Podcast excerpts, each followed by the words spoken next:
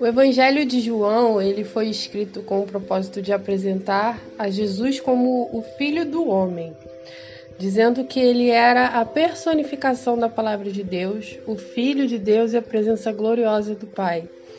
O propósito desse evangelho está escrito no capítulo 20, versículo 31, que diz assim: Estes, porém, estão registrados para que vocês creiam que Jesus é o Cristo, o Filho de Deus, e para que, crendo nele, tenham vida pelo poder do seu nome. O Evangelho de João ele é dividido em duas partes, e o divisor dessas duas partes é a ressurreição de Lázaro, que está no capítulo 11.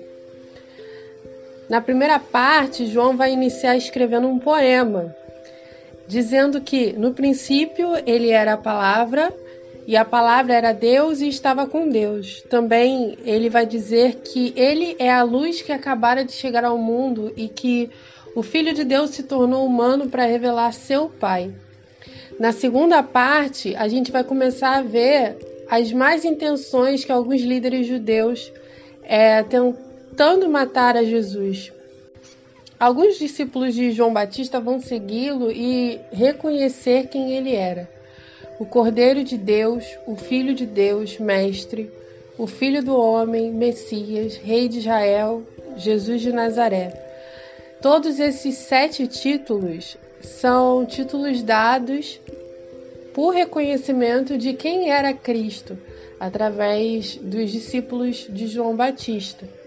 Né? E esses mesmos sete títulos são dados àquele que veio morrer por nossos pecados. A partir daqui, Jesus começa a fazer milagres onde ele passa. E as pessoas com quem ele se encontra começam a serem obrigadas a reconhecer quem ele era. Então, vão surgir algumas discussões, algumas controvérsias também no meio do caminho. No capítulo 2, a gente vai ver na primeira parte a história onde Jesus transforma a água em vinho. João, no caso, apresenta esse milagre como sendo o primeiro de Jesus. Em Isaías 25, versículo 6, diz que o reino do Messias teria um ótimo vinho, e isso revela a generosidade de Jesus. E nessa história, diz que Jesus, né, o vinho que ele produziu era o melhor da festa. Logo em seguida, Jesus ele vai expulsar comerciantes do templo e vai interromper as ofertas de sacrifício. Quando os líderes o ameaçam, ele responde: Destrua esse templo, eu o erguerei novamente em três dias. No caso ali, ele não estava falando do, daquele templo físico, ele estava falando do seu próprio corpo, que é a personificação do templo que haveria de ligar céus e terra. E aí no capítulo 3, Jesus vai se encontrar com um rabino chamado Nicodemos, onde ele vai discutir a respeito do novo nascimento. E Jesus diz que ninguém poderia experimentar o reino de Deus sem nascer de novo. E completa que, por causa do amor de Deus, ele daria seu próprio filho para morrer, para que o mundo não viesse a perecer.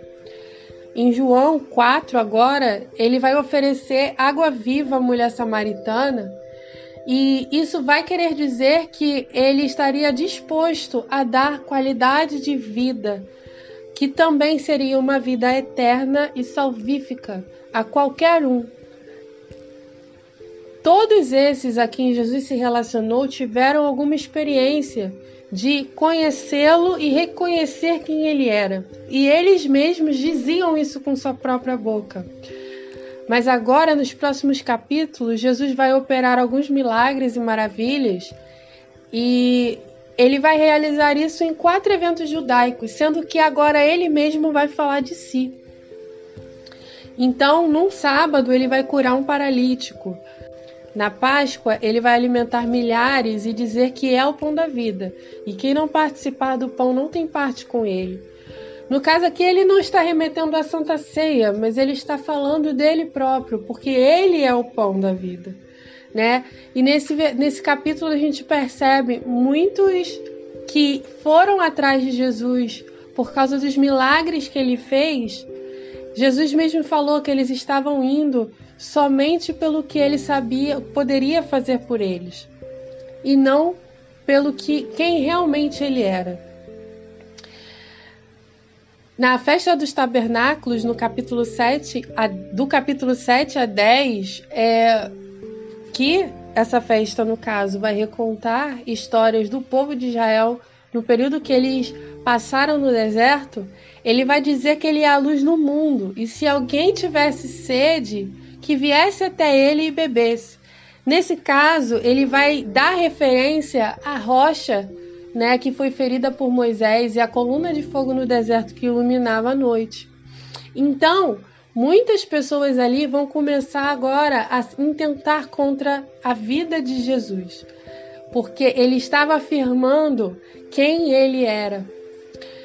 Também tinha um evento chamado Anuká, no caso, festa da dedicação, que vai recontar a história em que Judas, o Macabeu, não é o mesmo discípulo de Jesus, limpou o templo de ídolos e o tornou sagrado novamente no período interbíblico, que é aquele período que ocorreu entre o Antigo e o Novo Testamento. Jesus, no caso, ele vai dizer que é o verdadeiro templo, no capítulo 10, versículo 36. E ele também vai dizer que ele e o Pai eram um só.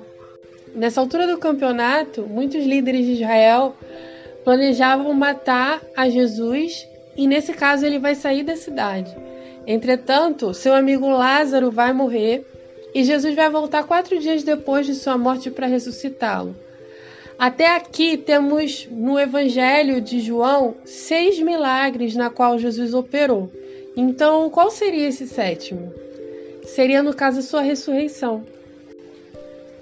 Jesus ele retorna à cidade para ressuscitar Lázaro e assim ele coloca em risco a sua própria vida.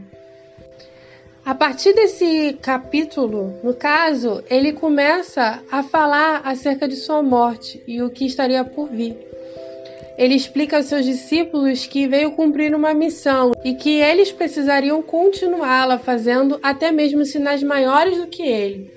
Haveria uma oposição, infelizmente, mas ele venceu o mundo e não era para ninguém ter medo algum. Então ele se revela em João como o Eu Sou, também em sete momentos. Ele diz que ele é o pão da vida, a luz do mundo, a porta das ovelhas, o bom pastor, a ressurreição e a vida, o caminho, a verdade e a vida, a videira verdadeira.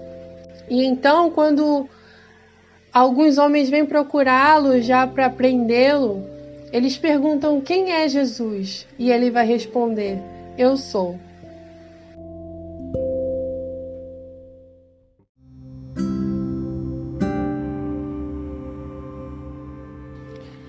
Todos esses títulos e definições de quem é Cristo, seja dito pela própria boca de Jesus Cristo ou pela boca das pessoas a quem ele transformava, tiveram um grande poder de dar um pequeno bug no cérebro de alguém.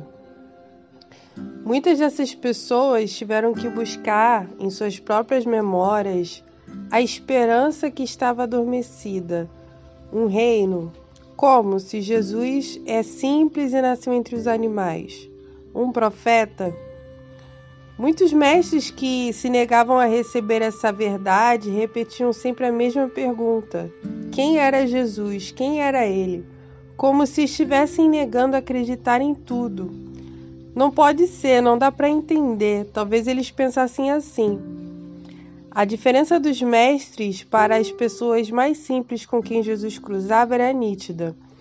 A mulher samaritana logo se permitiu mudar sua maneira de ver a adoração genuína, como se um lugar tivesse um poder sobre isso.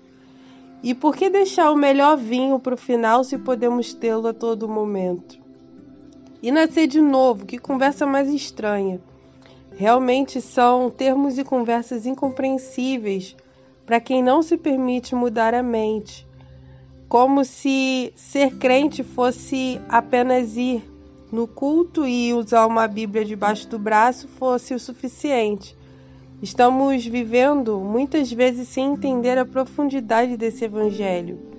Você até sabe que Jesus um dia vai voltar, mas ele pode demorar um pouquinho, né? Até que eu tome uma tendência na vida, até que eu case, até que eu construa uma carreira. E é assim que vamos vivendo e empurrando tudo com a barriga. Mas a pergunta que não quer calar: quem é o Cristo revelado no seu coração que faz a sua mente bugar?